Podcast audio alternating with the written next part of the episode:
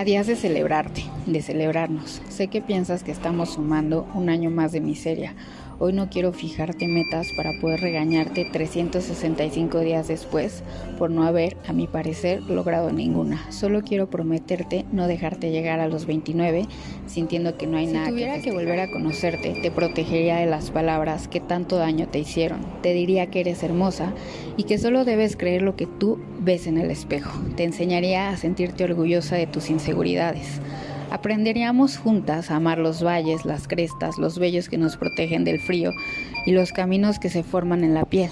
A amar los cráteres de tus muslos. camino te cuidaría. Te mostraría la importancia de anteponer tu bienestar. No dejaría, por tratar de encajar, te pusieras en situaciones que te dañaran.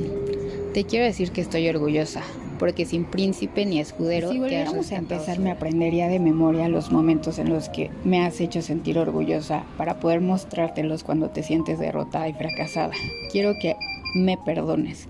Quiero que amemos la historia que estamos escribiendo, la vida de una mujer apasionada, fuerte, bondadosa, única, especial, de la más maravillosa. A veces soy muy ciega y solo veo la historia que contiene fracasos, frustraciones, depresiones, una vida que no vale la pena ser vivida y que me encantaría matar. Hoy te quiero decir que eres magia, tan especial que opacas a las estrellas. No quiero que cambies nada, porque así ya eres lo que yo simplemente soñé.